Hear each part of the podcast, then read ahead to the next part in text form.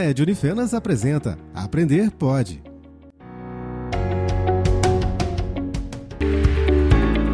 Olá, sou a professora Ana Maria e leciono no curso de Ciências Contábeis.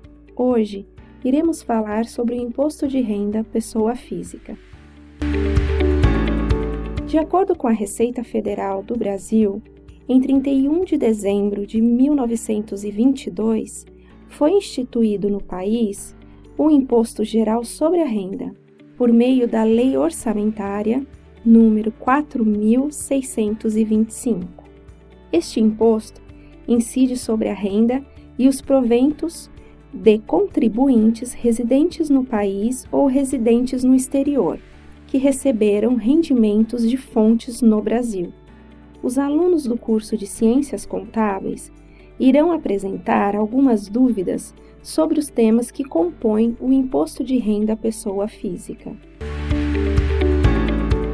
O tema que esse grupo irá abordar é modelos de contribuição. São eles simplificado e completo.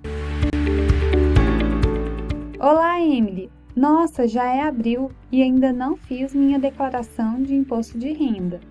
Na verdade, é a primeira vez que eu vou fazer e não sei se me enquadro no modelo simplificado ou completo. Bom, Luana, isso depende do que você tem a deduzir. No modelo simplificado, pode ser usado por qualquer contribuinte, desde que ele informe todos os seus rendimentos e todas as despesas pagas no ano anterior. Elas deverão ser informadas para serem descontadas no cálculo final do imposto de renda a pagar. Já no modelo completo, se você tem mais gastos com plano de saúde e educação, por exemplo, e se a soma de suas deduções passarem de R$ 16.754,34 centavos, então é melhor adotar essa opção. Nossa, é muito simples e fácil de ser compreendido. Agora já sei o que preciso e como fazer minha declaração. Isso mesmo, Luana. E não se esqueça que o prazo final para entrega termina dia 30 de abril. Não deixe para a última hora. O tema que esse grupo irá abordar é rendimentos tributáveis.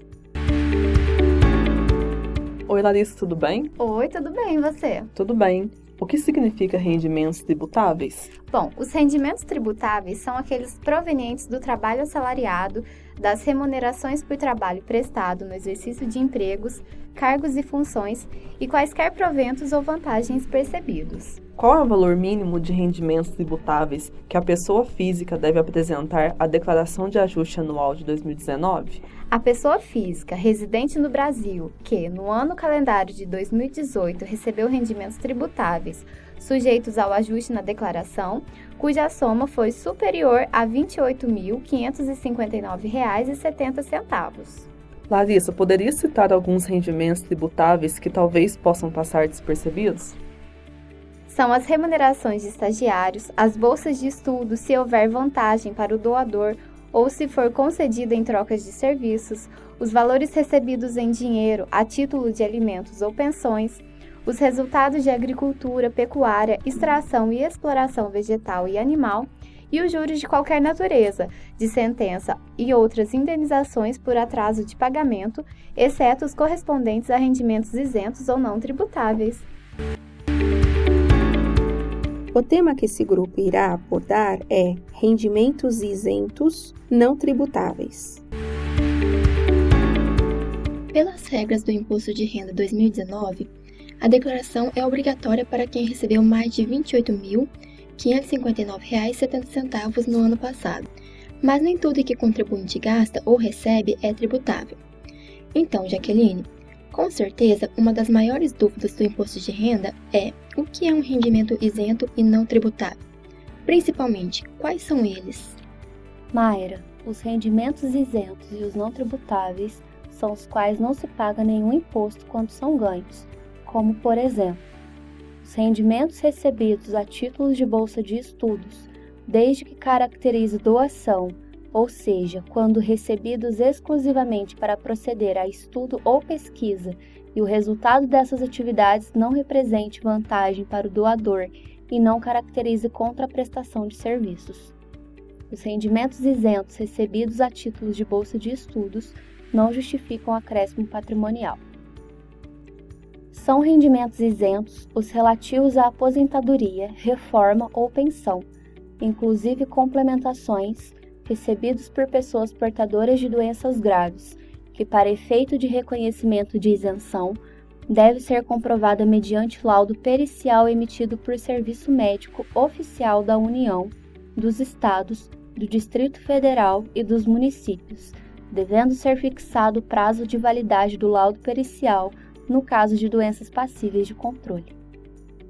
A indenização paga por despedida ou rescisão de contrato de trabalho, até o limite garantido pela lei trabalhista ou por dissídio coletivo e convenções trabalhistas homologados pela Justiça do Trabalho, bem como o montante recebido pelos empregados e diretores e seus dependentes ou sucessores, referente aos depósitos, juros e correção monetária acreditados em contas vinculadas nos termos da legislação do Fundo de Garantia de Tempo de Serviço, são isentos do imposto sobre a renda.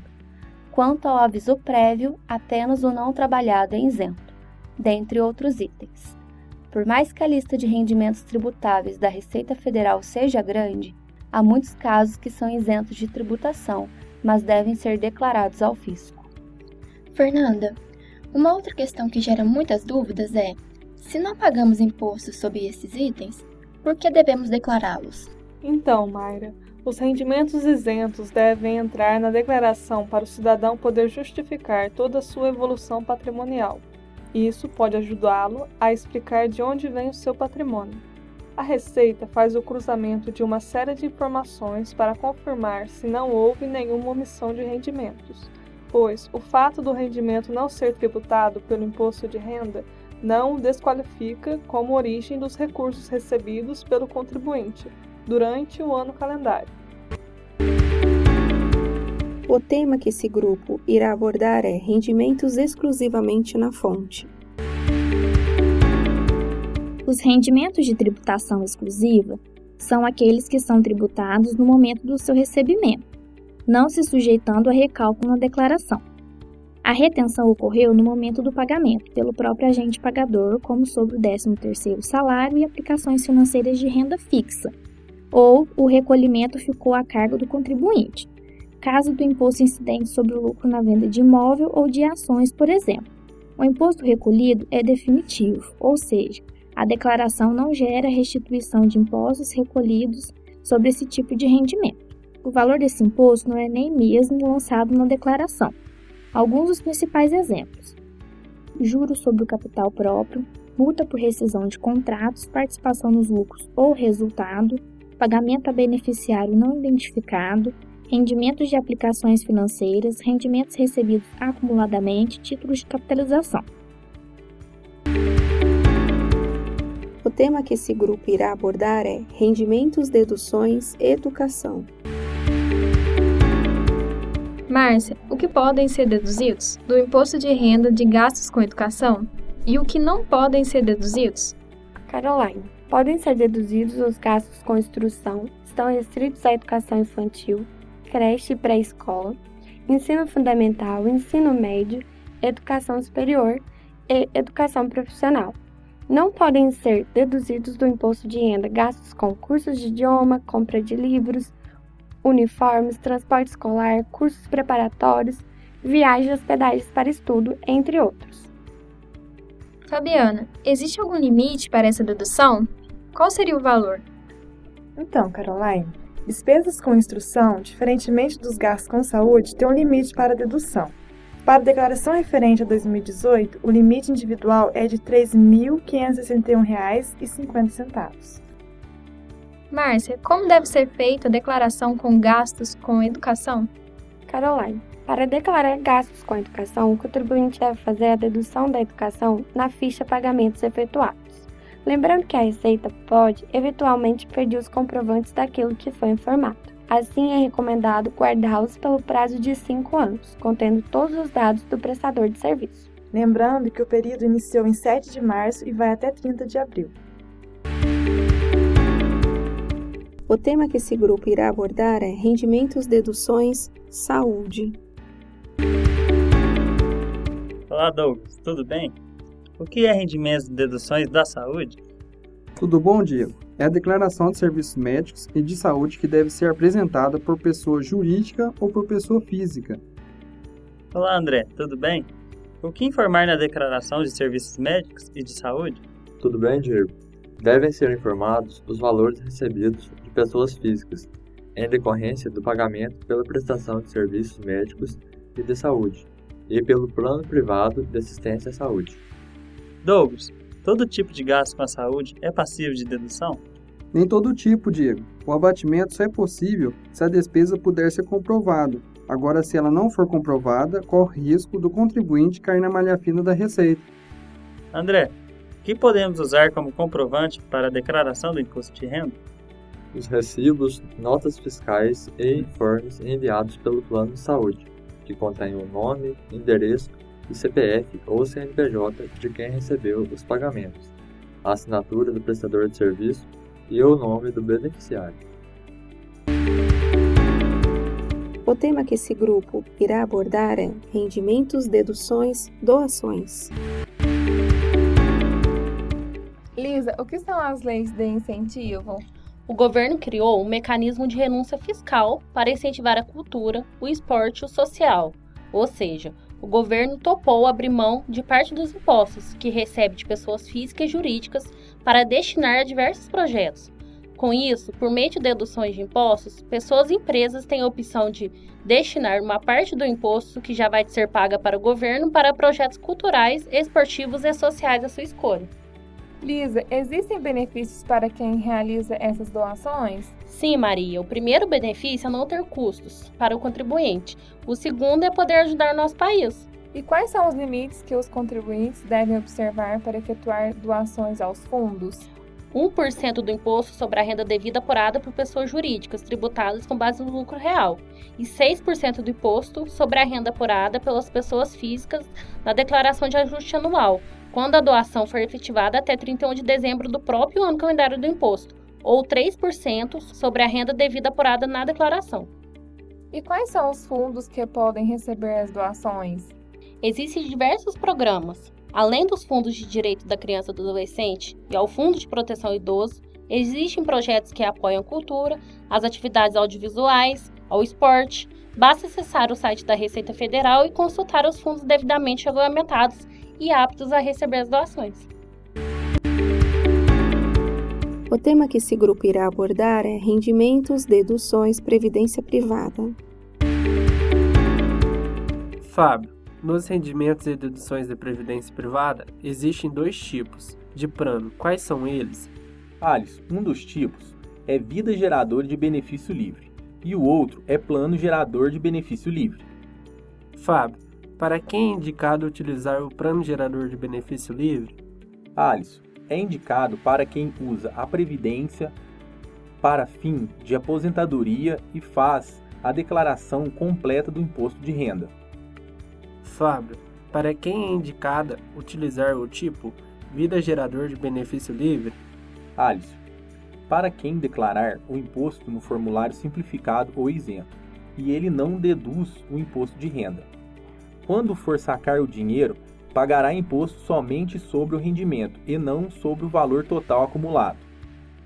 O valor pago a título de previdência privada em parcela única com resgate a curto prazo pode ser dedutivo na declaração? Alisson, sim. As contribuições realizadas a plano de previdência privada são passíveis de dedução, desde que o ônus tenha sido do próprio contribuinte ou de seu dependente. Fábio, qual é a porcentagem em que o plano gerador de benefício livre permite abater do imposto de renda? Alisson, ele permite abater o valor investido na base de cálculo do imposto de renda de até no máximo 12%. Fábio, como deve ser declarado o plano gerador de benefício livre? Alisson, deve ser informado como pagamento efetuados no Código 36, sujeito ao limite de 12% dos rendimentos tributáveis ocorridos. Fábio, como deve ser declarar vida gerador de benefício livre? Alice deve ser declarado em bens de direitos, no Código 97, por ser considerado parte do patrimônio. O tema que esse grupo irá abordar é Atividade Rural e Livro Caixa. Fernanda, o que é o livro caixa? Henrique, é o livro em que se registra a entrada e a saída de dinheiro, respectivamente. O que é relacionado mensalmente no livro caixa? São relacionadas mensalmente as receitas e despesas relativas à prestação de serviço sem vínculo empregatício. Nele, deverá estar escriturada toda a sua movimentação financeira, inclusive a bancária. E o que deverá ser escriturado? Deverão ser escrituradas todas as entradas e saídas efetivas ocorridas no período. O livro deverá conter termos de abertura e encerramento, porém, fica dispensada a autenticação em qualquer órgão público. Ele poderá ser escriturado em fichas ou formulários continuamente, pelo sistema de processamento de dados, desde que mantenha suas subdivisões numeradas em ordem sequencial ou tipográfica. Como opção, Henrique, o contribuinte pode utilizar a escrituração do livro caixa por meio de aplicativo contido no programa Carnê-Leão, disponibilizado pela Secretaria da Receita Federal do Brasil na internet no endereço www.receita.fazenda.gov.br. Fernanda, quais são as vantagens em utilizá-lo para a realização da declaração do imposto de renda? Henrique, o livro caixa permite ao contribuinte ter uma dedução de até um quinto das despesas mensais relacionadas com o negócio. Assim, é de extrema importância que o contribuinte escriture tudo corretamente. Fernanda, o que é atividade rural? Para efeitos fiscais, Henrique, considera-se atividade rural a exploração das atividades agrícolas e também a extração e a exploração vegetal e animal. Mas como o resultado da atividade rural é definido? Fiscalmente, é definido pela diferença entre receita bruta recebida e as despesas pagas no ano calendário. E quais são os tipos de resultado da atividade rural? Henrique, existe dois tipos: positivo, quando integra a base de cálculo do imposto na declaração de rendimentos, e negativo, quando constitui prejuízo compensável desde que escriturado em livro caixa. A atividade rural deve ser sempre escriturada no livro caixa? Henrique, para contribuintes que tenham auferido receitas anuais até 56 mil, faculta-se apurar o resultado da exploração da atividade rural mediante prova documental dispensado o livro caixa. Qual é o tipo de documentação para comprovar as receitas e as despesas nesse caso? A comprovação da veracidade das receitas e das despesas deve ser feita mediante documentação idônea que identifique o adquirente ou beneficiário, o valor e a data da operação. O tema que esse grupo irá abordar é restituição e pagamento. Maico, quando devo fazer o pagamento do imposto de renda? Rodrigo, o pagamento da primeira cota, né, ou da cota única, ele deve ser feito até a data de 30 de 4 de 2019. Após essa data, o pagamento deve ser efetuado com os devidos acréscimos legais. É possível parcelar esse imposto de renda a pagar? Sim, desde que dê parcela mínima de 50 reais, você pode estar dividindo em até oito vezes. Porém, essas parcelas têm um acréscimo de taxa Selic do mês mais 1% dar um exemplo, você parcelou em cinco vezes. Na quarta parcela, que venceria no dia 31 de 7 de 2019, ela vai ter taxa Selic né, acumulada dos meses anteriores, que é o mês de maio e o mês de junho, com um acréscimo de 1% sobre o valor. Tem data certa para vencimento de cada parcela? Sim. As parcelas vencem no último dia útil de cada mês, sendo a primeira até o dia 30 de 4 de 2019, a segunda dia 31 de 5 de 2019 e assim por diante, até o limite máximo de 8 parcelas. Se eu não pagar até o vencimento, o que acontece? O não pagamento até a data de vencimento incidirá os devidos acréscimos legais, que é multa e juros de mora até o pagamento do mesmo. É possível consultar a restituição? Sim, no site da Receita Federal do Brasil, informando o seu CPF e a data de nascimento, você consegue visualizar informações em relação à restituição. Ou, se preferir, tem um aplicativo constante no site da Receita Federal também. Tem data prevista para restituição do imposto de renda? Sim, o cronograma dos lotes de restituição ele começa no dia 17 de 6 de 2019 e vai até o dia 16 de 12 de 2019, podendo ser consultado também no site da Receita Federal. Eu posso informar uma conta em nome de outra pessoa? Não. A restituição só é acreditada em conta se o declarante for o seu titular ou utilizar conta conjunta, e você não deve informar conta salário para a restituição. Caso permaneçam dúvidas, procure um contador ou ONAF, Núcleo de Apoio Contábil e Fiscal da Unifenas.